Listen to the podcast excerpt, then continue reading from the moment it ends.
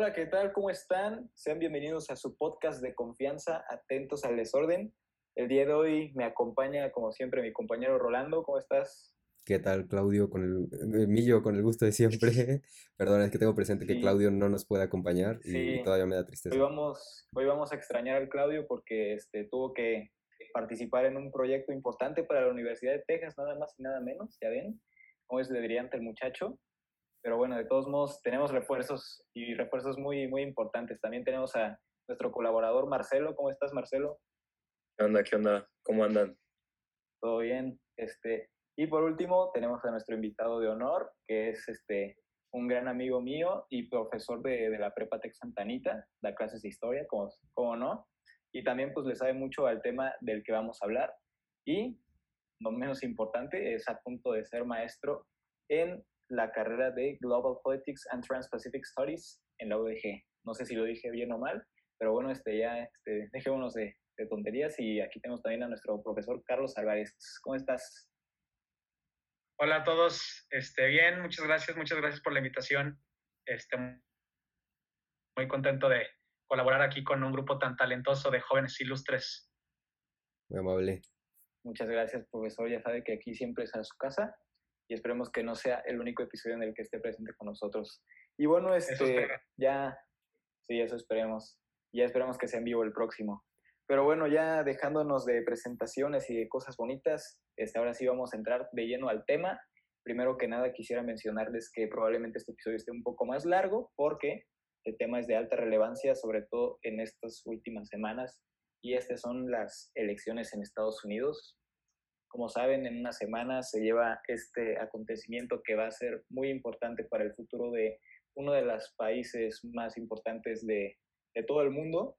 Y pues estamos viendo la disputa entre Donald Trump, que está representando al Partido Republicano y que va por su segundo término, contra Joe Biden, que está representando al Partido Demócrata y que previamente había servido como vicepresidente de los Estados Unidos en el periodo de Barack Obama. Así que, este, amigos, este, pues, quisiera comenzar ya este, a, a, que fluya la conversación, que no solo esté hablando yo, ya me siento en clases de Zoom, ¿no? Este, pero bueno, este, ustedes, ¿ustedes qué piensan? Donald Trump y Joe Biden. Eh, pues empecemos con el invitado, Marcelo. ¿Qué, ¿Qué piensas de estos dos candidatos? Este, pues fíjate que son polos totalmente opuestos. Este, digo, por un lado, Trump representa el populismo que, pues desafortunadamente está pues candente tanto en México como en varios países de Latinoamérica. Este, representa el nacionalismo, la derecha, este, es básicamente el American Dream, como quien dice. Y, y, pues por el otro lado tienes a un Biden que, aunque de diario se quiera distanciar, pues al final del día creo que representa a la izquierda que pues viene surgiendo en, en Estados Unidos con Kamala Harris, con AOC, con este Bernie Sanders. Sí, este Rolando, ¿tú qué piensas de, de, de estos dos candidatos? Pues sí, yo creo que tenemos por un lado a Joe Biden, que es un candidato y, que fue vicepresidente, como lo mencionaste, con Barack Obama, ocho años, que tiene una larga trayectoria en la política estadounidense, 47 años, y que dentro de todo, yo no lo veo tan de izquierda como muchos lo, lo quieren ver, lo veo como una persona muy de centro, moderada, que aparte ha trabajado mucho con los republicanos en, en, en todos sus este, términos, tanto de senador, de vicepresidente, y por otro lado veo a un, un, Donald Trump que es un hombre que no le tiene miedo a las decisiones contundentes, que sabe que está en juego eh, el liderazgo mundial de Estados Unidos que a todos nos beneficia y pues se toma muy en serio la, la responsabilidad. Sí, la verdad es que son polos totalmente opuestos. Este profesor, ¿qué, qué piensa usted de estos dos candidatos? Bueno, yo real, a mí realmente, voy a ser muy sincero, a mí no me gusta mucho ningún uno de los dos candidatos y obviamente este, preferiría ver a un Biden presidente a un Trump presidente, pero este, todos modos, Biden la verdad no se me hace un candidato, digamos, tan, tan fuerte y tan, tan, tan interesante como han sido otros candidatos demócratas, ¿no? O inclusive candidatos este, republicanos. Eh, yo tampoco veo a, a, Biden como un emblema de la, de la izquierda, sí lo, sí lo veo mucho más pegado al, al centro, pero bueno, como bien dice Rolando, sí es muy evidente que este señor en su amplia carrera política como senador y como ex este, eh, vicepresidente, ha sabido manejar muy bien eh, esta relación con ambos partidos, ¿no? E inclusive antes de que eh, Biden llegara a la, vicepresidencia en el, 2000, en el 2008, pues era este, uno de los candidatos más queridos dentro del Senado, ¿no? Porque el Partido Demócrata sabía que tenía un candidato, o perdón, un, un, un senador que, que, podía de cierta manera eh, unificar en ciertos temas al Partido Republicano y al Partido Demócrata, ¿no? Que, pues como podemos ver, eso ahorita parece un poquito este, difícil en la situación actual de los Estados Unidos, ¿no? Pero anteriormente sí se podía mucho más fácil. Y bueno, pues, ¿qué podemos decir del señor Trump, ¿no? Este, pues un, un líder completamente populista eh, que está prácticamente llevando a cabo una campaña, eh, pues meramente eh, proponiendo, digamos, políticas con la intención de prácticamente ganar votos, ¿no? Y de colocarse como un presidente reelecto. Sí, la verdad es que tenemos a dos dinosaurios aparte, me gustaría decir eso. Pues Joe Biden ya lleva 47 años nada más y nada menos en, en el mundo de la política estadounidense. Tiene 78 años. 77. Donald, sí, o sea, está, está por este rango ya, ya pegándole a los 80. También tenemos a Donald Trump, que también ya está llegándole a los 75 años. Y por eso yo siento que es muy importante mencionar a sus compañeros de fórmula. Del lado de, Joe Biden tenemos a Kamala Harris, que es senadora por California, que es demócrata también, y que también ha tenido una historia muy interesante a lo largo de su carrera política. Y del otro lado tenemos a Mike Pence, que está representando al Partido Republicano junto con Trump. ¿Ustedes qué? Y yo creo que también es muy bueno ya ir metiendo lo que, lo que ha pasado las últimas semanas en los debates, que, bueno, primero el de el debate presidencial, el primerísimo, pues no creo que se rescaten muchas cosas, pues literalmente vimos a dos, a dos viejitos gritándose e insultándose, pero los otros dos, tanto el de vicepresidente y el último que hubo de, de los dos presidentes, de los dos candidatos, este, tuvieron muchas cosas que rescatar. Pero ahorita que mencioné a los vicepresidentes, este, pues, ¿qué, qué, qué podríamos esperar de, de los vicepresidentes, sobre todo tomando en cuenta que los dos candidatos a la presidencia, pues ya, ya están un poco más mayores y es posible que yo creo, sobre todo, que vayan, van a necesitar mucho apoyo de, sus compañeros, ¿no? ¿Ustedes qué piensan?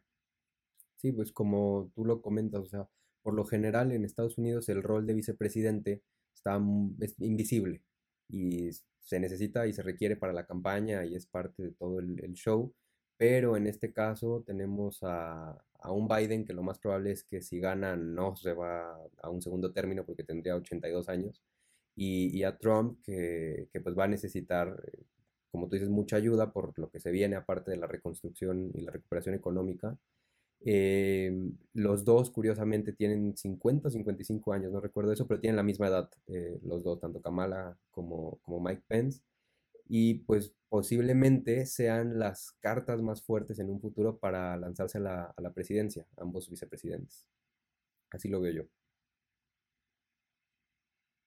Sí, pues este, creo que ahorita que mencionas lo del segundo término, digo, hipotético de Biden, creo que hasta él mismo, digo, corríjanme si me equivoco, pero creo que sí ha mencionado que, que no tienen plan alguno de, de buscar la reelección. Eh, creo que, digo, lo voy a parafrasear lo que, lo que me acuerdo que leí, pero era que este, si la gana, es como para hacer un, un puente entre la, para la nueva generación este, pues, de demócratas. Sí, tal cual algo así mencionó su, su jefe de campaña. Y seguramente yo creo que, que, todos estos cuatro años, en caso de que gane Biden, pues también va a ser el, el brincolincito que necesitaría Kamala Harris, que ven como, como la próxima candidata a la presidencia de los Estados Unidos. Es que en, cualquier momento ser una podrían... campaña de, de, cuatro años. Sí, en cualquier momento podrían asumir, o sea, pues la salud es algo delicado y en cualquier momento podría tener que quizá por meses o definitivamente cualquiera de los dos vicepresidentes. Y lo vimos con el, coronavirus, apenas que le dio a Donald Trump, que estaban corriendo los rumores que estaba en una situación muy delicada, pero pues al final, y también estaban saliendo todo el tipo de teorías de qué podía pasar, cómo iba a tomar el poder Mike Pence y todo lo demás, ¿no? Este profesor, usted no ha hablado, ¿qué, qué piensa de todo esto? Sí, digo, definitivamente no, no es un secreto que, que ambos candidatos podrían usar eh, la victoria de sus running mates como un trampolín hacia las elecciones del 2024, ¿no?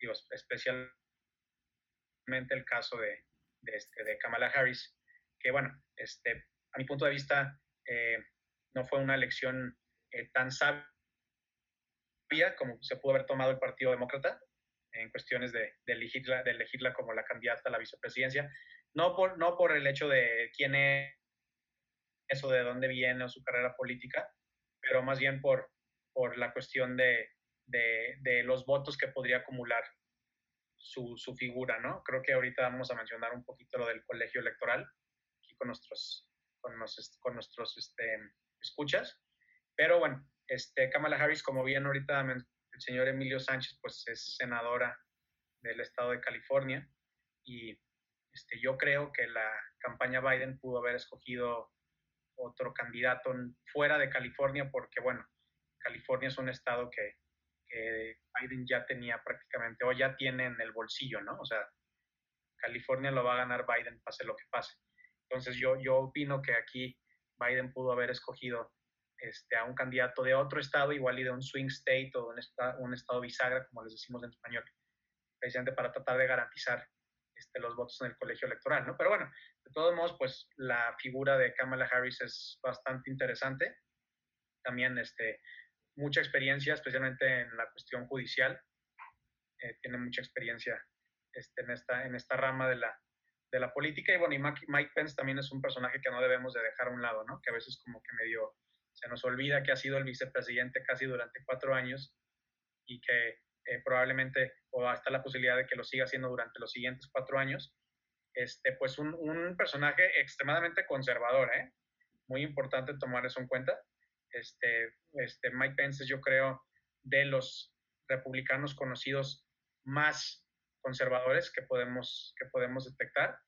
Este, muy abierto a, este, expresar sus opiniones en contra de cambios sociales y un, un candidato que, que apoya todo este movimiento, este, digamos, eh, conservador dentro del Partido Republicano, ¿no?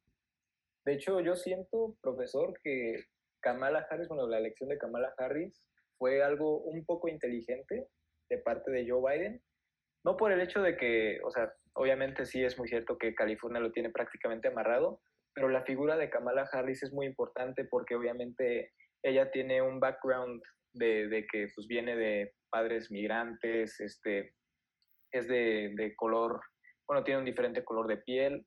Y todo eso, pues al final son simbolismos que, acumulan mucho, mucha importancia a la hora de, buscar el voto latino, de buscar este, un apoyo hacia las minorías. Bueno, eso es lo que yo creo. Fíjate que sí y no. De hecho, es algo que yo pensé que iba a explotar un poquito más cuando se hizo el anuncio de, de que Biden había escogido a, Kamala Harris en, agosto. Este, bueno, esta, esta, esta señora, pues bueno, tiene, tiene una descendencia muy particular, ¿no? O sea, su mamá es de, de, la India y su papá es jamaiquino. Entonces, pues sí, o sea, dicen, ¿no? Sería la primera, este, la primera vicepresidenta mujer, el primero primera este, vicepresidente afroamericano y el primer o primera vicepresidenta este, de descendencia asiática. Pero, por ejemplo, con el grupo, con el, grupo de los afroamericanos, en un principio, de hecho, a muchos este, de la comunidad afroamericana no les caía muy bien que Kamala Harris se autodesignara como, como una afroamericana. O sea, porque sí, digo, tiene descendencia de, este, de, pues de, Jamaica, que bueno, tiene descendencia africana, cuestiones históricas muy similares de la esclavitud, pero muchos eh, sectores del, pueblo afroamericano decían, sí, ok, igual y el color de piel es igual, pero no, no es como nosotros. porque su descendencia no proviene, por ejemplo, de las plantaciones del sur de los Estados Unidos. Entonces sí, o sea, no, no pasó, yo pensé que esto iba a explotar, les digo, un poquito más, que, que no recibiera el apoyo del, de este, del, del sector afroamericano de la sociedad de los Estados Unidos, pero este, pues no, no ha encajado, digamos, eh, tanto como, como esperaríamos, ¿no? Como si hubiera elegido a alguien que sí tuviera una descendencia, por ejemplo, de, que sus abuelos o sus bisabuelos eran, que fueron esclavos, por ejemplo, en las plantaciones de Georgia, ¿no? O de Alabama o de algún estado del sur. Pero bueno, de todos modos, como dice, como dice Sánchez, pues sí es importante notar que tiene que ver mucho con el simbolismo, ¿no? De, de, de quién es, pues es una mujer, o sea, sería la primera mujer vicepresidenta, sería este, un, un parteaguas, ahora sí que histórico, ¿no? Sí, tal cual, es de, de verdad demasiadas, es, es un super combo todas las características en la que cae Kamala Harris cuando se habla de la primera, la primera tal, tal. Eh, lo que mencionaba del, de lo asiático, lo que mencionaba de color, la primera mujer vicepresidenta y que podría convertirse también ella después en la primera mujer presidenta de Estados Unidos. O sea, entonces es, es creo que va a ser un fenómeno y una, un personaje histórico, puede convertirse en un personaje histórico de suma importancia. Este, también yo quería decir que, que, no tiene la misma edad, no sé por qué pensaba eso, es 56-61, lo quería corregir antes de arrepentirme después. Y este, decir que la primera vicepresidenta de candidata, obviamente, de color en Estados Unidos fue Charlotte Bass en el 52 y después hubo otra vicepresidenta candidata eh, en el 84 con, eh, se llamaba Geraldine, Geraldine Ferraro y ella sería la, la, tercera en la historia y creo que es la que está más cercana a, a convertirse. Estaría muy interesante ver qué, qué podría pasar con esta combinación. Y de hecho, yo cuando estaba viendo el debate entre vicepresidentes, entre Mike Pence y Kamala Harris, este, qué buenos golpes estaban dando, ¿eh? La verdad es que fue muy buen debate. muy entretenido, muy, Fue el mejor muy buenos contraargumentos. Pero a mí lo que me llamaba mucho la atención, y yo creo que también lo vieron ustedes en el debate presidencial, que, que Mike Pence, que tanto Mike Pence como este Donald Trump estaban atacando tanto a Kamala como a Biden por apoyar políticas que contradecían lo que están proponiendo ahorita, pero estas políticas que se, que se impusieron en el gobierno de Barack Obama.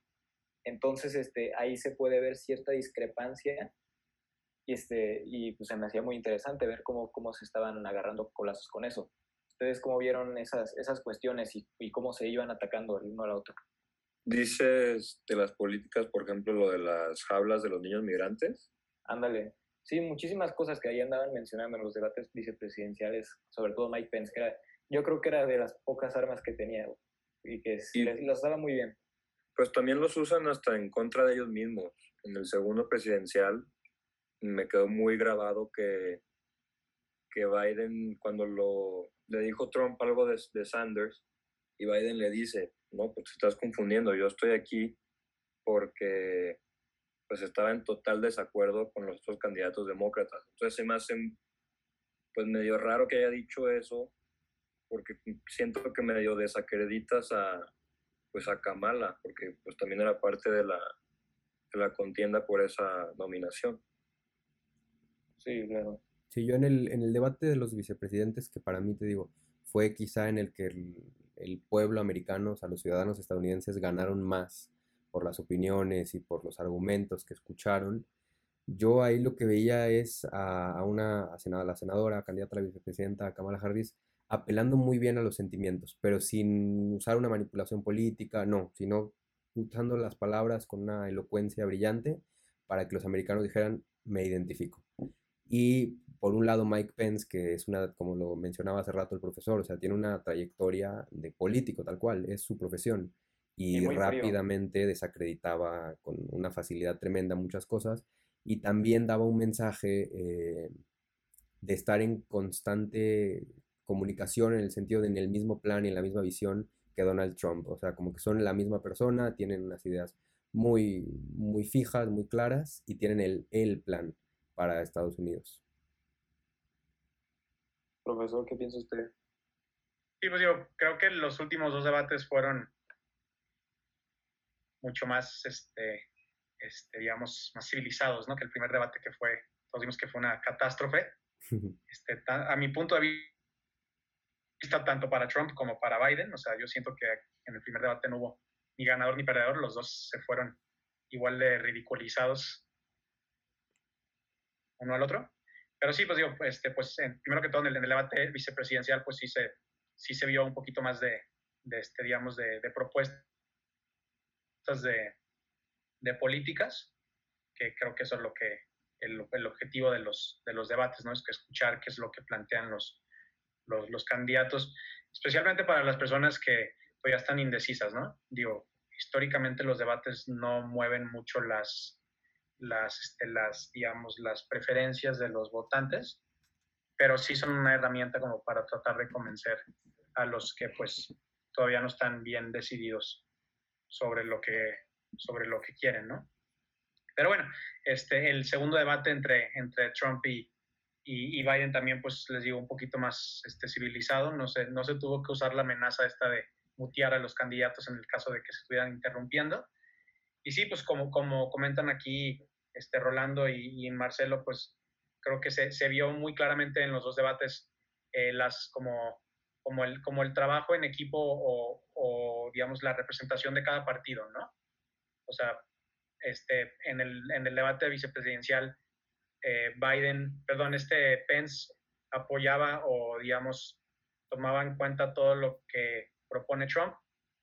Eh, Kamala Harris hacía lo mismo con Biden y pues lo vimos reforzado finalmente en el último debate del, de la semana pasada, ¿no? O sea, entonces creo que aquí los, los equipos, ambos, ambos equipos políticos de, de, las dos campañas hicieron un buen trabajo en ligar a los, a los dos candidatos, ¿no? Que, que lo que se dijera en el debate presidencial y en el debate del vice, de los vicepresidentes, eh, digamos, fueran por la misma línea, ¿no? Sí, estuvo, estuvo muy interesante, como les dije, la verdad a mí me gustó muchísimo ver cómo cómo estaban proponiendo, este, peleándose y a la vez este, dando, dando de dónde pertenecen, dando a conocer de dónde pertenecen, vaya. Este, ¿Algo más que quieran agregar de los debates antes de pasar al, al otro punto que también es muy importante?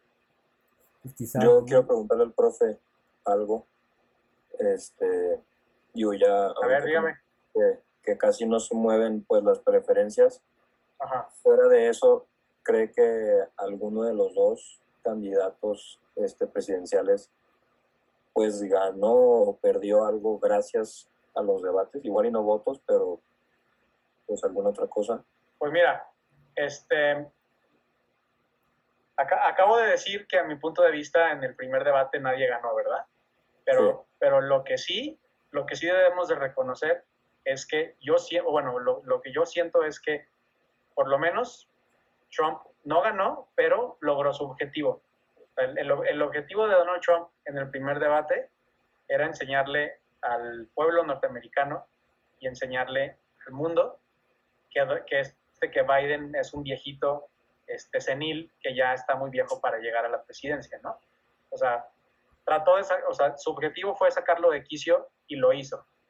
O sea, porque si se fijan, Donald Trump llegó directo a la yugular desde el minuto uno del debate y en un principio Biden como que trataba de controlarse, ¿no? Y ya como por ahí de la mitad, también Biden se volvió loco. Y hasta le gritó que se callara y, y pues bueno, todos vimos lo que pasó, ¿no? Entonces, yo siento que aquí, este, en el primer debate, Trump sí como que, insisto, no ganó, pero logró su objetivo de demostrar que también Biden es un gritón y que también es alguien que se deja llevar por sus, por sus sentimientos y que se deja de llevar por su instinto, ¿no? creo, creo que fue lo que logró Donald Trump en el primer debate. Este, en el segundo debate, pues ya vimos algo un poquito más tranquilo, afortunadamente para, para, este, para todos. Y este, en el segundo debate, híjole, este ganador, yo también como que, como que no vi, no vi un claro ganador. Para mí la ganadora fue la, la, la, este, la ¿cómo se llama? La, la moderadora. No me acuerdo su nombre.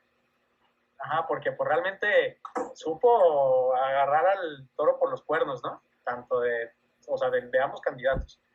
Este, pero, o sea, realmente, obviamente, eh, debido a que no hubo ninguna explosión como hubo en el primer debate, pues las dos campañas al salir del debate declararon que sus candidatos habían ganado, ¿no? Este, Pues mira, te voy a ser muy sincero, yo creo que el segundo debate fue un empate porque la verdad, nos guste o no, escuchamos propuestas por parte de Donald Trump y también escuchamos propuestas por parte de Biden, ¿no? O sea, sí, sí hubo demostración de propuestas por ambos candidatos. Sí, estuvo interesante ver cómo, cómo la moderadora, la verdad, sí, para mí ya fue la ganadora totalmente de, del debate, del segundo debate, porque como usted dijo, agarró a los dos a los, a los toros por los cuernos, ¿no? Así es. ¿Algo más que quieras saber, Rolando? Sí, yo lo que quería decir es que hay una curiosidad ahorita pues, por lo de la pandemia, que se llegó al último debate con millones de americanos que ya votaron por correo. Entonces, o sea, ah, realmente todavía queda, o sea, el porcentaje que queda el día de la votación, el martes, es 3 de noviembre me parece, es mínimo, o sea, mínimo, mínimo, mínimo. Entonces, quizá qué lástima para muchos americanos que sí, el primer debate pues se tildó hasta del peor de la historia. Y, y eh, pues ahí se perdió quizá en ese lapso de tiempo buenas eh, oportunidades para que los americanos decidieran con, mucho mayor argumentos. Sí, este, la verdad es que qué bueno que ya por fin este, vimos propuestas, cosas que por ejemplo aquí estaba medio divertido ver, porque los debates en México son, son más show que nada. Pero bueno, este, ya después dejando los debates atrás, yo creo que es importante también hablar de cómo van las encuestas y también de cómo se, cómo se cuentan los votos en Estados Unidos, ¿no? Primero que nada es importante mencionar que Biden le está ganando a Trump ahorita por más o menos 7 puntos porcentuales, si no me equivoco. Y ya son más, ¿eh? Sí, o sea, ya ahorita como que se está, se está prolongando esta ventaja. Sí. Y, este, pero también está importante mencionar que ya votaron 50 millones de personas este, por medio de, ¿cómo, cómo se llama, Rolando? Los votos. El mail-in voting. El mail-in voting, exactamente. Entonces, toda, o sea, ya, ya una gran parte de, del sector votó. Y este, en cuanto a cómo se cuentan los votos en los Estados Unidos, este, esto lo hace por el Electoral College, este, y este, más o menos, si, si me equivoco en mi explicación, el profe va, va a agregar más cosas, pero básicamente lo que pasa es que los votos en realidad al final se cuentan por estados en vez de por, por votantes, ¿no? Es una democracia indirecta. Y cada estado, cada estado tiene diferente puntaje, ¿no? Por ejemplo, California es el que más puntaje tiene, creo, creo que tiene 55. Y este... 55. votos. Ajá, 55. no puntaje, o sea, votos tal cual. Ajá, 55 votos y así este, va variando este, el número de votos que tiene cada estado. Por ejemplo, Texas también es un estado fuerte, Nueva York obviamente. Este, pues es por población, ¿no? Este, profe, ¿usted este, podría explicar un poquito más cómo funciona el Electoral College? Sí, claro. Sí, bueno, este, el colegio electoral es un fenómeno muy particular del sistema electoral de los Estados Unidos. y no hay ningún otro país del mundo que siga este, este esquema que ha provocado muchísima controversia, ¿no? Eh, como ahorita dice Marcelo, pues sí, el, número de votos que contiene cada estado depende de la población que vive en cierto estado. Y bueno, por eso tenemos estados con muchos votos, como California, 55, Texas con 38, Nueva York con 29, pero por ejemplo tenemos algunos estados como Montana que tienen tres, este, por ejemplo, South Dakota tiene tres también, ¿no?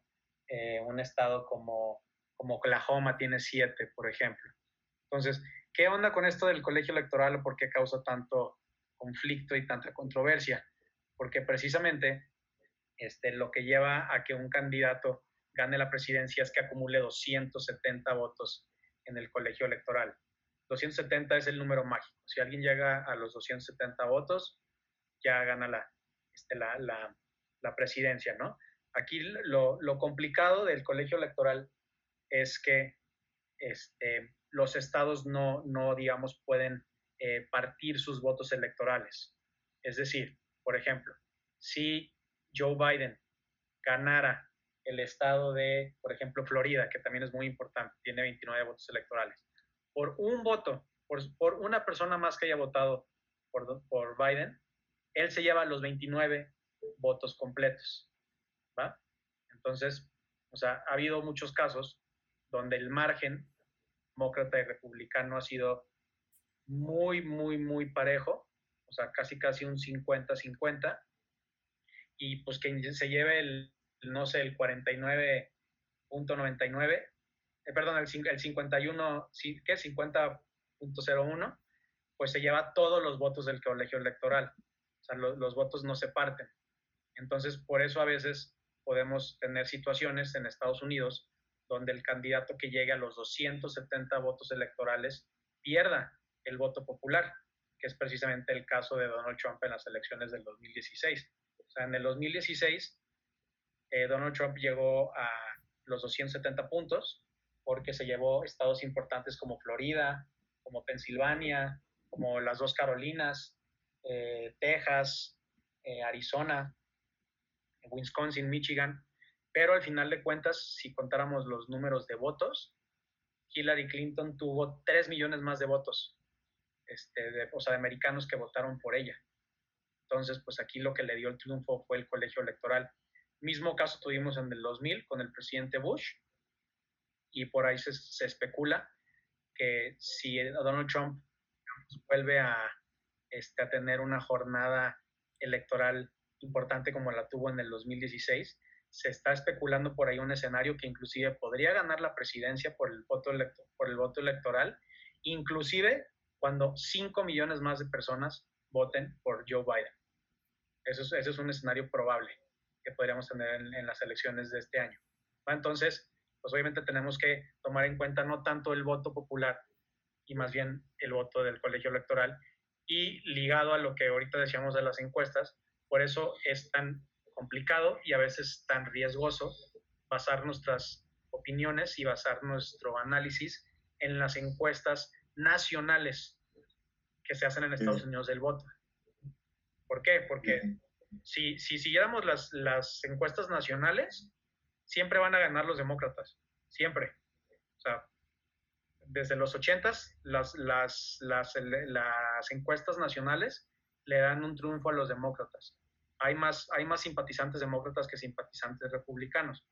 Pero pues aquí volvemos a lo mismo, ¿no? No depende de la cantidad de gente que vote por el candidato, sino el colegio electoral. Entonces, lo que debemos hacer es más bien basar nuestro análisis en las encuestas, pero de cada uno de los estados y especialmente de los estados claves, ¿no? De los estados que tienen una cantidad fuerte de votos electorales o de aquellos votos swing states que en algunas ocasiones han ido para los demócratas y en algunas ocasiones han ido para los, para los republicanos, ¿no? El caso más emblemático de esto es el estado de Florida, por ejemplo, ¿no? Que es un estado púrpura que de repente este, se convierte en un estado republicano, de repente se convierte en un estado demócrata. Tenemos que estar muy al pendiente de las encuestas eh, estatales, más bien a irnos a las encuestas nacionales. ¿no? y también, pues hoy, digo, hoy en día existe un fenómeno lo leí, hace rato, de hecho, que se les llama el Secret Trump Voter. También es un, pues está interesante porque desacredita muchas encuestas porque se dice que hay mucha gente que le da pena, este, pues, contestar que votaría por Trump. Entonces, muchas veces uno nunca sabe, pues, si el porcentaje de diferencia que le dan a Biden, pues, si es tan, tan abrumador, pues, porque no sabes cuánta gente pues se considera un, secret Trump voter. Qué cosas, ¿no? Que, ya hasta para poder este, emitir tu opinión te tiene que dar pena, ¿no? La verdad a mí se me hace medio feo. Pero bueno, este, también este, hablando de, de todo esto, este sistema del Electoral College, como ya vimos, hubo, ya hubo dos ocasiones en el que, aunque la persona que tuviera más votos, o sea, por persona contados, este, haya ganado, de todos modos, gracias a este sistema, pues perdieron. Entonces yo quisiera preguntarles si ustedes creen que este sistema favorece o debilita la democracia. Mm, es justo lo que iba, porque se me hace una super ironía que siempre se hacen llamar pues la democracia más grande del mundo y el país más libre de todos, pero pues sí sucede que a veces gana el candidato que no todo el mundo, bueno, que la mayoría de la gente pues prefiere. Entonces no, no favorece la democracia. Pues yo, yo me iba por el no, aunque fíjate que sí soy simpatizante de, del Electoral College. Sí, es como un sistema que tal vez favorece que, que los estados que más población tengan, pues tengan más poder, ¿no? eso es, ese podría ser un argumento. Este, Rolando, ¿tú qué ibas a decir? Sí, yo creo que en realidad la democracia de darle, o sea, si partimos la palabra para darle el significado desde su etimología, pues es darle el poder al pueblo y aquí el pueblo parece que no tiene el poder, pero al final el pueblo eh, se beneficia de las administraciones gubernamentales y si tienes estados que son cruciales para el país y ellos deciden estar con un partido, quizá al final el, el efecto o las consecuencias benefician al grueso de la población por la situación, digamos, eh, general de Estados Unidos. Entonces ahí quizá dices, bueno, no me importa tanto no haber sentido que mi voto valió del todo. Entonces, ¿estás a favor? Sí, a favor. Ok, ¿usted, profesor, qué piensa? Pues mira, es un tema muy delicado, ¿eh? Y yo creo que también depende mucho de a qué tipo de norteamericano le preguntas. Por ejemplo, esta, si, si le harías la mismita pregunta, por ejemplo, a un miembro de la comunidad afroamericana en la ciudad de Atlanta, por ejemplo, diría, no, pues mm. el colegio electoral es un chiste total, ¿no? O sea, porque yo siempre he votado por el Partido Demócrata y Georgia ya siempre termina siendo un estado rojo o demócrata, este, republicano, ¿no? Este, y lo mismo en estados como Mississippi, Alabama, este, las Carolinas, etcétera, ¿no? Pero bueno, si tú le haces la misma pregunta a un californiano que usualmente vota demócrata y que su estado le da este, una gran cantidad de votos al colegio electoral, pues te dice, no, pues está maravilloso este sistema, ¿no? Porque este, yo como, como californiano siempre garantizo que el Partido Demócrata va a tener por lo menos 55 votos en el, en el colegio electoral, ¿no? Pero bueno, este, si tomamos en cuenta la cuestión de que en, ya en reiteradas ocasiones el voto popular no determina el, ganador de, un, de, una, de una contienda, contienda, electoral presidencial tan importante, pues digo, sí parece, eh, digamos, jugar o debilitar este, la democracia como, como tal, ¿no? O sea, sí, sí parece que, que, este ejercicio le quita un poquito de poder al, al voto de cada una de las este, de las personas, ¿no? Pero bueno, a mi punto de vista, pues sí, y o sea, a mí me, parece increíble, o, la verdad es que a veces no me hace sentido, como, como dice Marcelo, que Estados Unidos se proclame como la democracia más fuerte y la democracia más antigua del mundo, y que haya situaciones donde 3, mil, 3 millones de personas hayan votado por otro candidato y que este candidato no haya ganado la presidencia. ¿no? Entonces, a mi punto de vista, pues sí debilita la democracia.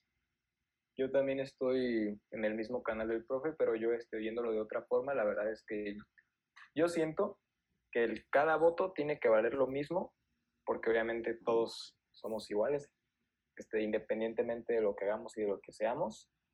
Y, este, y obviamente siento que al que todos los votos este, valgan lo mismo, significa que tanto la persona más rica del mundo como la persona migrante que que tiene a sus hijos y que no tiene trabajo, los dos votos valen lo mismo. Y yo siento que eso es la democracia perfecta y la democracia que todo país debería de buscar y que, de hecho, pues normalmente se ve en la gran mayoría de los países en que se consideran democráticos, ¿no? A diferencia de Estados Unidos que tiene su sistema, que siento que no reprime, pero sí olvida un poco a las minorías en ese sentido. Este, ¿Algo más que quieran agregar sobre este tema? Le quiero preguntar al profe si piensa que, y obviamente nunca pasaría, pero ¿qué, qué pensarías si se llegara a implementar aquí en México? Digo, claramente, creo que a la gran mayoría de la población no le gustara, no le gustaría, perdón, pero no sé, ahorita que dijiste el ejemplo de California, siento que a mí me gusta porque yo imaginándome esa situación en México, pues diría, pues Jalisco sería de los, de los estados pues con más este, votos claro. y pues estaría de ese lado de, del espectro, ¿no? Pues mira, yo creo que sería un poquito complicado porque pues nuestra, nuestra democracia ya está acostumbrada al hecho de el voto popular, ¿no? O sea, y también digo, este, la verdad es que independientemente de nos gusten o no los, los resultados de las elecciones en México del 2018, pues prácticamente se nos demostró a los mexicanos en el 2018 que nuestra democracia se está consolidando, ¿no? O sea, que nuestra democracia, eh, o sea, como tal está creciendo, porque bueno, pues hablamos de una transición de, de poder y del surgimiento de, de, nuevos, digamos, grupos y partidos políticos, ¿no? Entonces, este, a mí se me haría complicado, digamos, tratar de implementar un modelo así en México, insisto, porque pues ya estamos muy acostumbrados a que pues quien más votos acumule, pues es quien gana la presidencia, ¿no? Entonces, sí siento que sería muy difícil de convencer a la gran mayoría de la población mexicana que no vive en estados fuertes, como sería, por ejemplo, no sé, en un caso hipotético, el caso de Jalisco, Nuevo León y, y este, el área metropolitana de la Ciudad de México, a, pues acatar este sistema, ¿no? Claro. Estaría interesante ver qué pasaría en México pero la verdad yo creo que tampoco funcionaría. Y de todos modos, sin desviarme tanto del tema, yo nada más quería decir que pese a que la democracia de México se está, está evolucionando, como dice el profesor, pues todavía tenemos situaciones en las que somos 125 millones de personas aproximadamente, pero por ejemplo en el 2018 nada más votaron 30 millones. Entonces no todas las voces se escuchan y por eso también está medio difícil que, que sea de verdad, es, o sea, que nuestros representantes sean de verdad el representante de todos, porque muchísimos nos hicieron hacer escuchar su voz, ¿no? Por eso ahí está más o menos la Sí, claro, eso tiene que ver con los, pues con la cultura cívica, ¿no? Y con las responsabilidades ciudadanas, que pues obviamente México está lejos de, de, las potencias mundiales o igual otros países latinoamericanos, que, que sí tienen esa conciencia, digamos. Sí, eso es, eso es algo que tenemos que tomar mucho en cuenta aquí en nuestro país. Pero bueno, este, ya para cerrar este tema de, de, de lo que valen los estados y todo eso, como hemos visto, si, si ponen atención a las noticias sobre las elecciones en Estados Unidos, pues la gran mayoría, bueno, los dos candidatos están enfocando todos sus esfuerzos en los swing states. El profesor ya había mencionado un poco sobre estos estados y básicamente son los que por historia pues no tienen como que una tendencia hacia hacia un bando, ¿no? O sea, en algunas elecciones pueden ser republicanos, en otros demócratas, pero obviamente este, al final tienen este, muchísima importancia a la hora de contar los votos por el Electoral College, ¿no? De los estados que se pueden mencionar entre este grupo están Arizona, Georgia, Michigan, Minnesota, North Carolina, Pennsylvania, Wisconsin y Florida, que fue muy clave en las elecciones pasadas porque todos pensaban que iba a irse para el lado de Hillary y al final terminó siendo de Trump. Y sobre todo por porque ahí hay una presencia latina y pues ya sabíamos que Trump estaba con sus discursos xenofóbicos y de todos modos lo ganó. Este, ¿Ustedes piensan que estos swing states van a tener la misma importancia que se tuvieron en el 2016? Sí, y más por lo que mencionaba el profe hace rato, de que las elecciones pasadas, pues Trump casi casi los ganó todos. Y, y ahorita viendo las, las encuestas estatales de esos que ganó, pues va ganando Biden. Entonces, ahí pues va a haber, va a tener que considerar pues eso a la hora de, pues, hacer un pronóstico para ver quién podría ganar. Bueno, pero hay varios que van a, de esos mismos que van a seguir siendo republicanos. tenemos que tener mucho cuidado, tenemos que estar muy conscientes de este, los estados del centro norte de Estados Unidos, ¿no? Que usualmente eran estados que históricamente se habían inclinado, inclinado hacia el Partido Demócrata. Estoy hablando de estados como, Wisconsin, estados como Michigan, estados como, como Ohio y Pensilvania, que son estos estados que se consideran que están dentro del Rust Belt, estos estados que anteriormente habían sido estados muy industrializados, especialmente en la cuestión automotriz, que este, anteriormente en las elecciones previas en el mediados del siglo XX se habían ido hacia los demócratas, pero que en el 2016 ganó este, Trump, ¿no? Y digo, igual y no son estados tan grandes. Por ejemplo, Pensilvania tiene 20 votos electorales, este, Michigan tiene 16, Wisconsin tiene 10, pero bueno, si sumamos a eso, ahí van 46 votos. O sea, sí es una cantidad considerable, ¿no? Entonces, eh, tenemos que tener mucho mucha atención en que precisamente estos estados podrían otra vez convertirse en estados demócratas. Es lo que nos dicen las encuestas, como dice Marcelo. Entonces, pues posiblemente podemos ver un regreso de estos estados al color azul que podrían brindarle a Biden una gran cantidad de, de votos este, electorales, ¿no? Y también, bien importante, dos estados que hace mucho que no se convierten en estados azules, que es el estado de Arizona y el estado de North Carolina. Estos estados han sido republicanos los últimos, si no me equivoco, como 40, 50 años.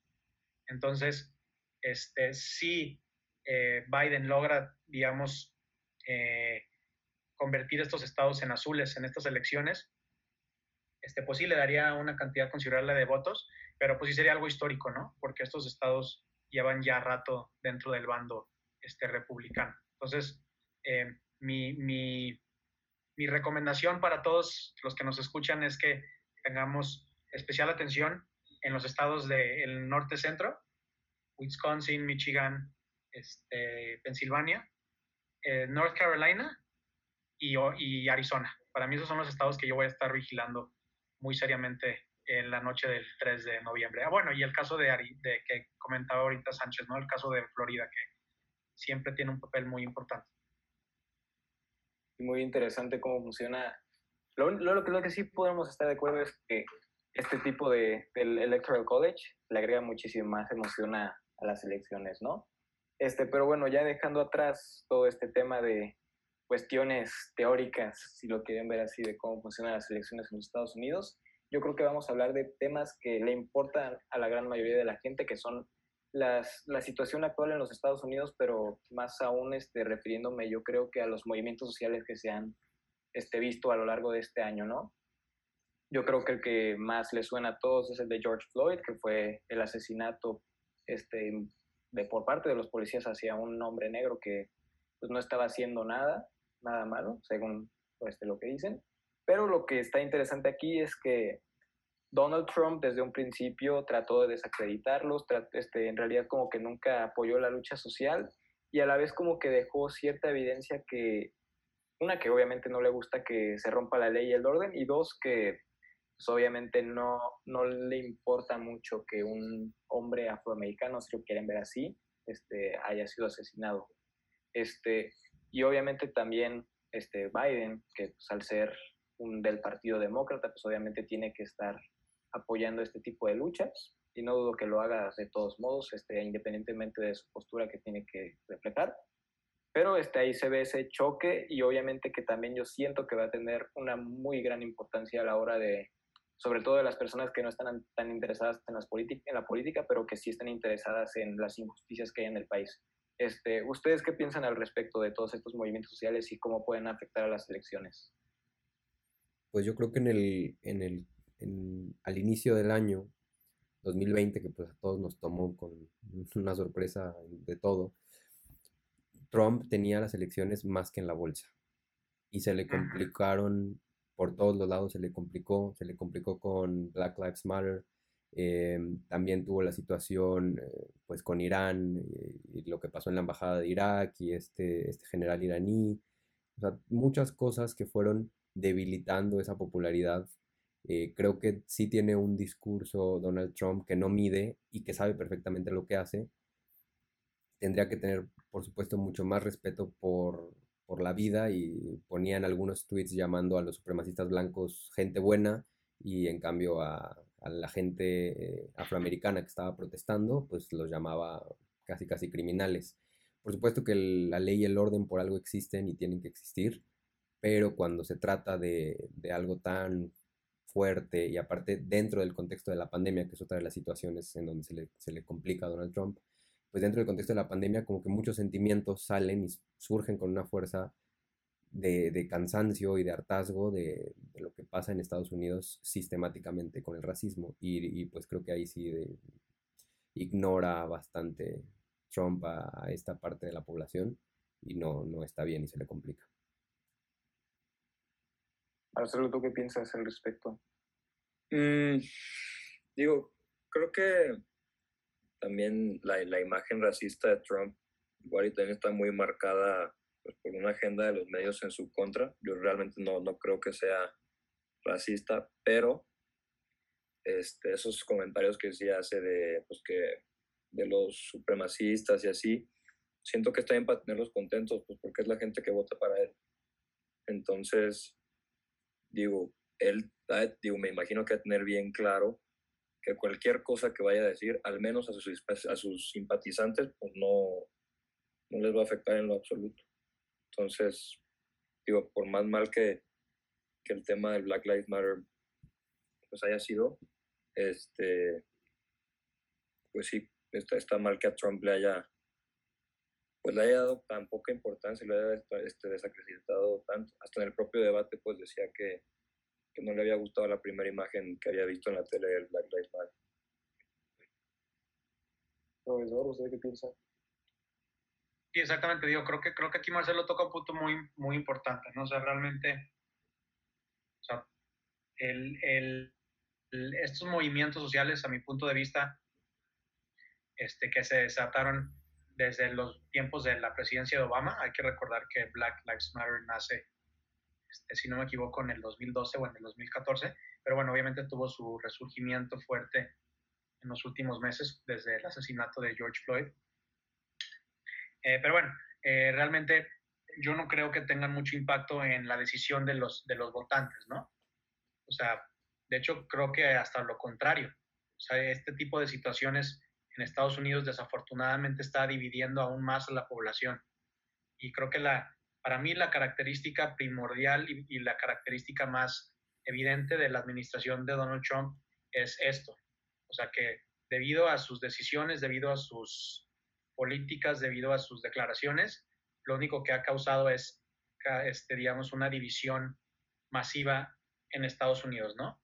O eres conservador republicano, apoyante de Trump, o eres un simpatizante de este, las políticas sociales de los demócratas que ahorita apoya a, Biden, ¿no? O sea, la población está extremadamente polarizada. Es a lo que, a lo que quiero llegar. Este, y pues precisamente, pues este tipo de movimientos, yo siento que le echan más leña al fuego a esta división, ¿no? Ojo, no estoy criticando estos movimientos sociales y no estoy diciendo que no deberían de estar, este, digamos, vigentes, ¿no? Pero desafortunadamente sí crean esta, este, este punto de vista de estás con ellos o no estás, estás con ellos o estás con nosotros, ¿no? Entonces, pues para mí este tipo de movimientos realmente no tiene un impacto tan fuerte en la política de Estados Unidos, perdón, en las elecciones ahorita de Estados Unidos, porque pues, el republicano que apoya a Trump, no, no, no, o sea, Black Lives Matter no lo va a persuadir a que cambie su voto, ¿no? O sea, un, un republicano del estado de Alabama que votó por Trump en el 2016 no va a decir, ay, miren, este, Estados Unidos está cambiando y hay que apoyar este movimiento social y votar por el Partido Demócrata. No, eso no va a pasar. Quienes, quienes, quienes apoyan a Trump lo van a apoyar con, Black, eh, con el movimiento de Black Lives Matter, sí o no. Entonces, este, pues estos, estos movimientos sociales, insisto, pues han creado un poquito más de división ¿no? en, en, la, en la sociedad norteamericana. Sí, otra cosa que también te lo mencionó muy bien este Rolando acerca de, de, la situación actual en los Estados Unidos y no solo en Estados Unidos, sino en el mundo, es como el manejo de la pandemia, ¿no? Desde un principio, este, Donald Trump este, quiso no solo este, como que seguir las recomendaciones tanto del doctor Fauci, sino como que de la OMS, y tan no las siguió que se, se, salió al final. Este, no solo eso, también este, culpó a China, este, este, pues, las muertes se dispararon, ahorita están aproximadamente los 280 mil, obviamente hay muchísimos casos y él lo justifica diciendo que son los que más hacen pruebas, pero de todos modos este, la visión general del público en el mundo es que Estados Unidos ha tenido un mal manejo de la pandemia. También otra por el hecho de que Donald Trump este, desacredita el uso de los cubrebocas, que hasta ahorita pues, han sido de las medidas más efectivas para combatir el virus. Pero todo esto obviamente también ha afectado a su credibilidad y a su, y, y tal vez hasta a cómo se están viendo las encuestas, aunque ya vimos que no son tan aceptadas, pero pues sí, este, ha bajado un poco su popularidad, ¿no? Este, y Biden desde un principio ha dicho que lo que va a hacer cuando llegue el día uno de la presidencia es este, poner una política buena para combatir el coronavirus y, este, y también este, tomar otro, otro approach hacia la recuperación económica, ¿no? ¿Ustedes qué piensan de, del COVID-19 y las elecciones? ¿Cómo, ¿Cómo puede impactar esto? Creo que criticar al, a los, al oficialismo de todos los países pues, es muy complicado porque la situación en todos los países es muy difícil. Y, y, en Estados Unidos, y se vio en el debate tanto en el vicepresidencial como en el último, pues lo usaban los demócratas para criticar un poco a Trump y apelar a los votantes, pero realmente muy se ve la comparación que hacía tanto Pence como Trump con la gripe porcina, la swine flu, que manejó Biden y que fue un desastre y con una mortalidad mucho menor y que tuvo un impacto terrible. O sea, si ponemos en, este escenario Barack Obama y Biden manejando de esa manera un coronavirus, pues quizá los resultados serían terribles. Y el hecho es que pues Estados Unidos es un país que sabemos que grita y protege por la libertad y la libertad de expresión y todo. Entonces es muy difícil, los americanos también no se querían encerrar, o sea, hacían protestas para cortarse el cabello. O sea, eso no se lo puedes culpar a Trump. Y, y, el manejo de la crisis no ha sido terrible, o sea, los países han batallado muchísimo. Entonces, creo que ahí está ese punto de, de Biden que tampoco puede tener este, moral, fuerza moral para, para criticar. Y donde sí es en la recuperación económica. O sea, Biden le tocó diseñar el plan de, después de la crisis del 2008 y la salida económica de Estados Unidos que Trump pues entra justo en el momento y se quiere este, pues colgar la medalla de esa recuperación, pues parcialmente eso tiene que ver con Biden. Entonces, esta es la cosa con Biden, que es como muy inestable. Por un lado tiene checks y por otro lado no. Eso es lo que, así, así lo veo yo en esta situación de la pandemia. Eh, Marcelo, ¿tú qué piensas? Y también tenemos que tomar en cuenta, tenemos que tomar en cuenta que la situación tanto en México como en Estados Unidos ha sido difícil de manejar por la autonomía y por la autoridad que tienen los gobiernos locales. No, no, no hay, Donald Trump no tiene, digamos, tiene, tiene poca eh, autorización o tiene poco poder para implementar, por ejemplo, una cuarentena nacional, ¿no? Así que aplique para todo Estados Unidos así como el mismo caso aquí con López Obrador. O sea, nuestros gobiernos están diseñados para que se les dé una gran autonomía a los gobiernos estatales. Entonces, pues sí, sí tenemos que tomar en cuenta que la situación en Estados Unidos ha sido complicada porque estamos hablando de 50 gobiernos locales, ¿no?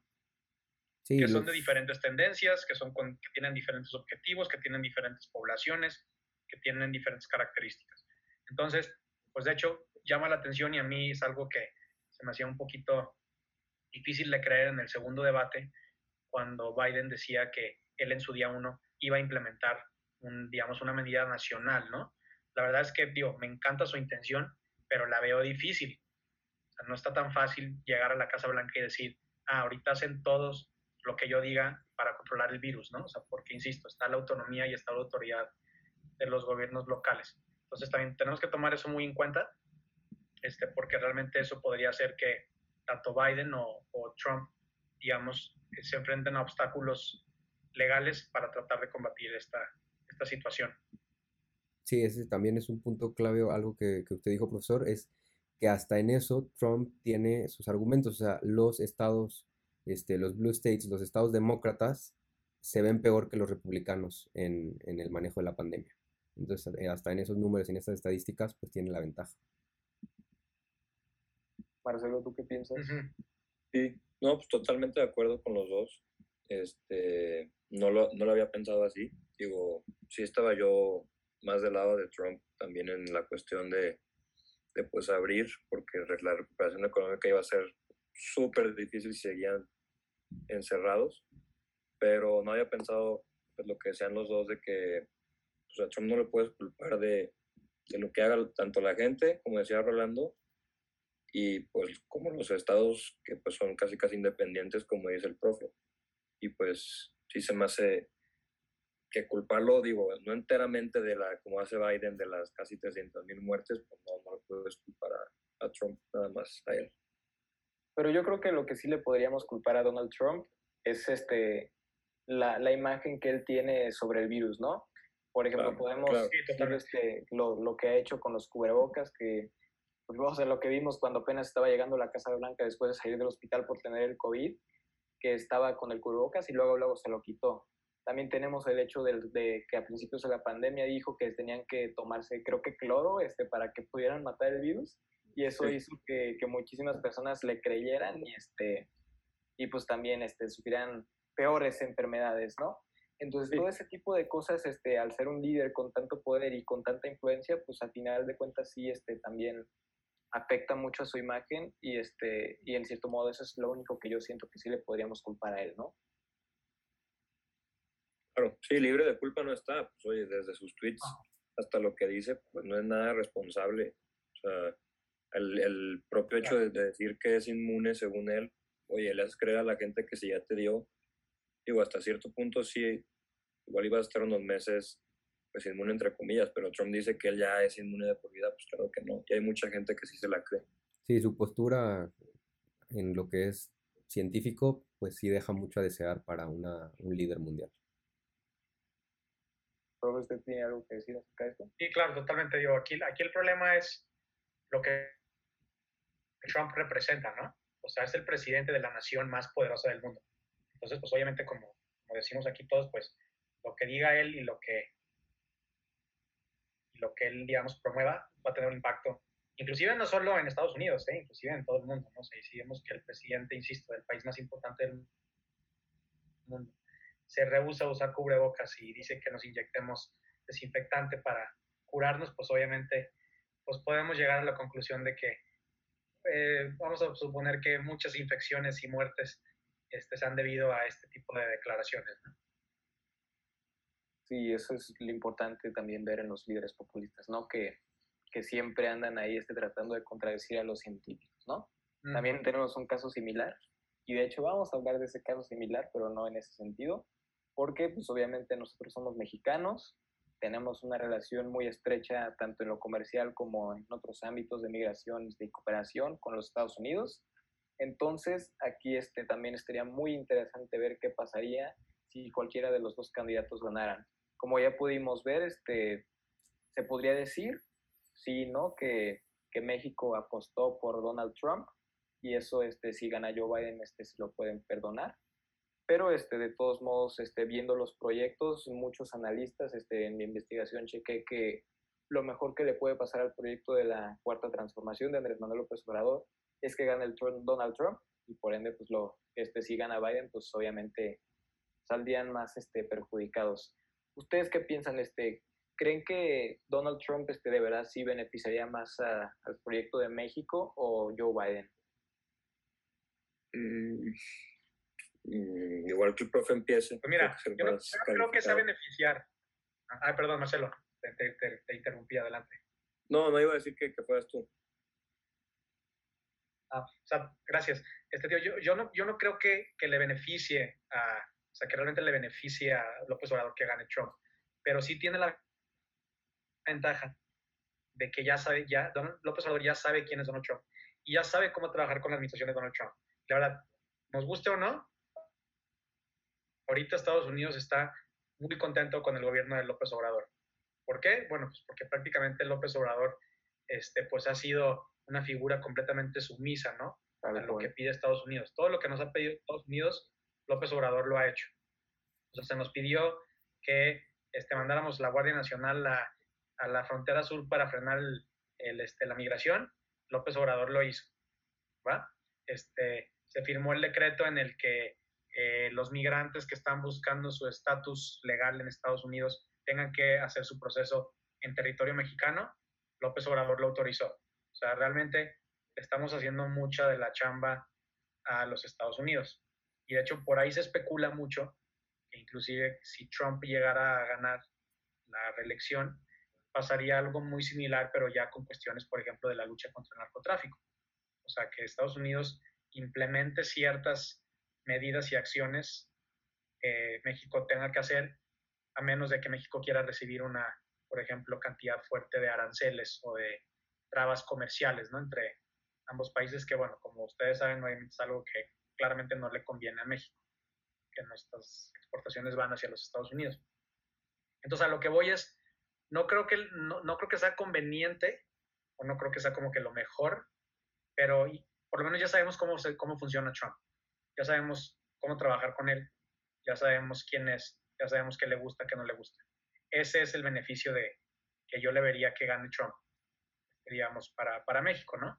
Yo, obviamente otro, viendo el otro lado de la moneda, pues le convendría a México también una, una victoria de Biden por el simplemente hecho de que podríamos especular que la, la presidencia de Biden sería una presidencia mucho más, este, digamos, eh, amigable. fue la palabra, como más predecible, pues, y más predecible, y, digo, mucho menos volátil, ¿no?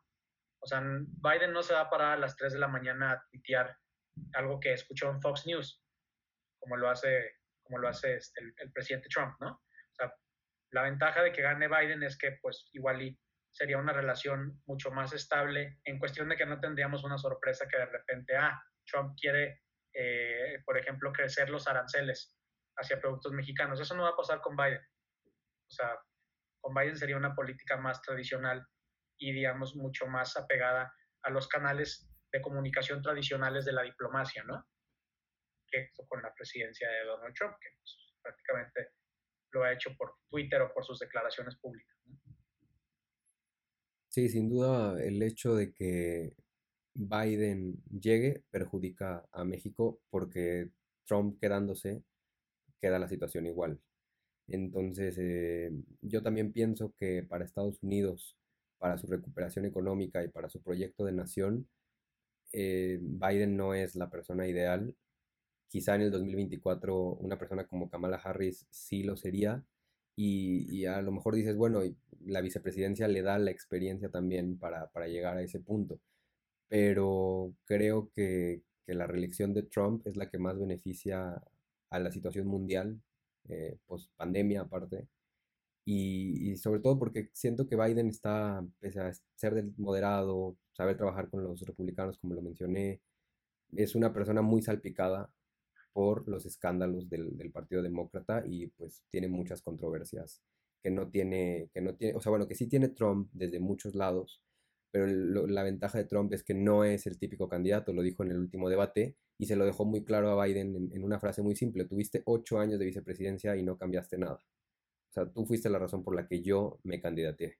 Entonces creo que esa es la, la carta de Trump, que pues esa volatilidad que, que usted menciona, profesor, pues al final es, es algo que quiere el, electorado americano, o sea, quiere un presidente que sea contundente y, que sea capaz de tener el liderazgo mundial.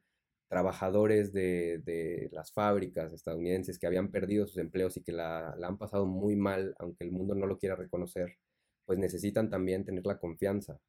Y, bueno, los Estados Unidos son un país que, claro, siempre está se construyó en este sueño de, migrantes y de recibir, pero también hay que regularizar y hay que ser estrictos en ciertas cosas. Y creo que ese deseo de los americanos, pues tampoco se los podemos eh, criticar. Entonces creo que pues su opción es, Trump y se le complicó bastante. Es probable que Biden gane, pues sí lo dicen por todos lados ya veremos. Les haremos una cápsula, yo creo, después de las elecciones aquí en Atentos al Desorden. Claro que sí. Marcelo, ¿tú qué piensas?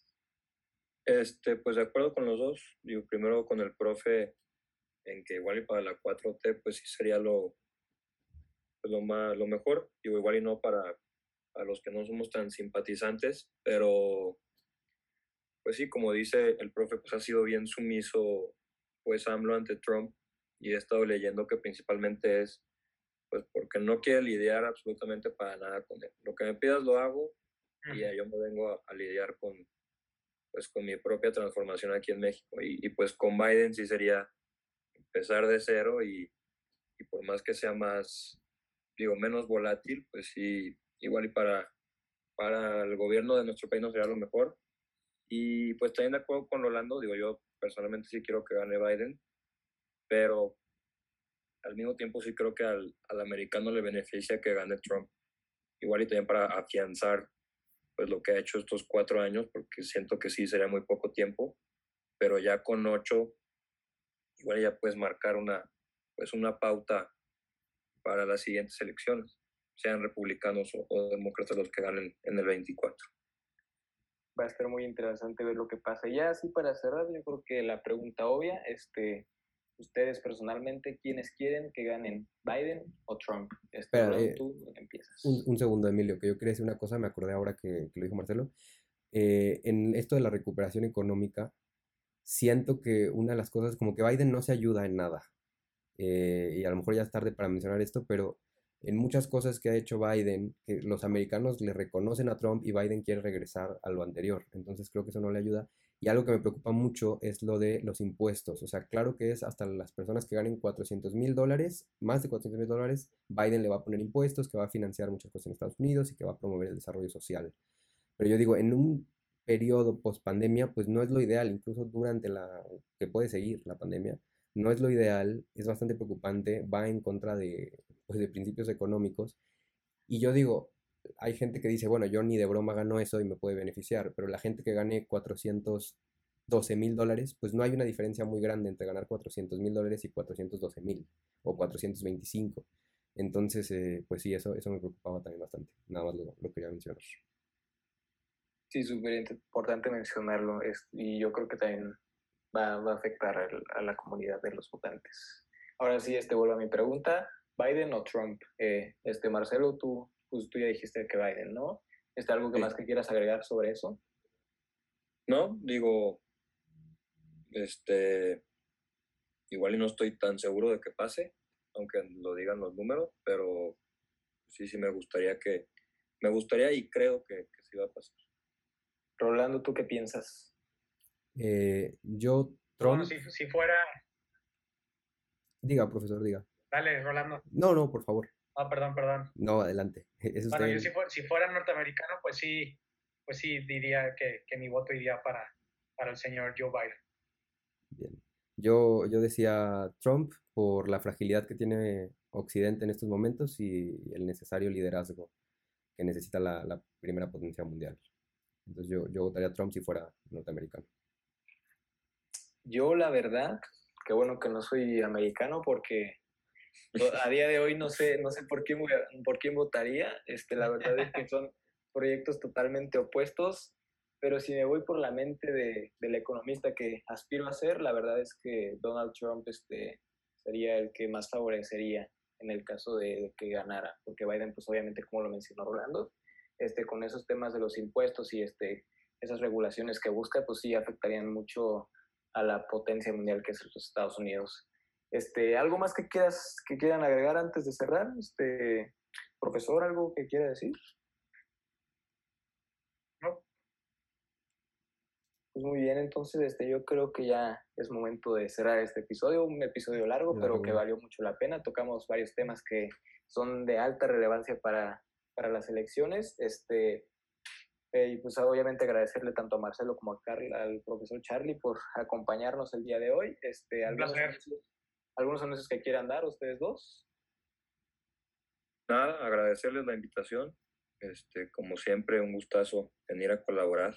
Para nosotros también tenerte, Marcelo, y la presencia de, del profesor que se le va a requerir después si le, si le gustó la experiencia de estar acá en este espacio.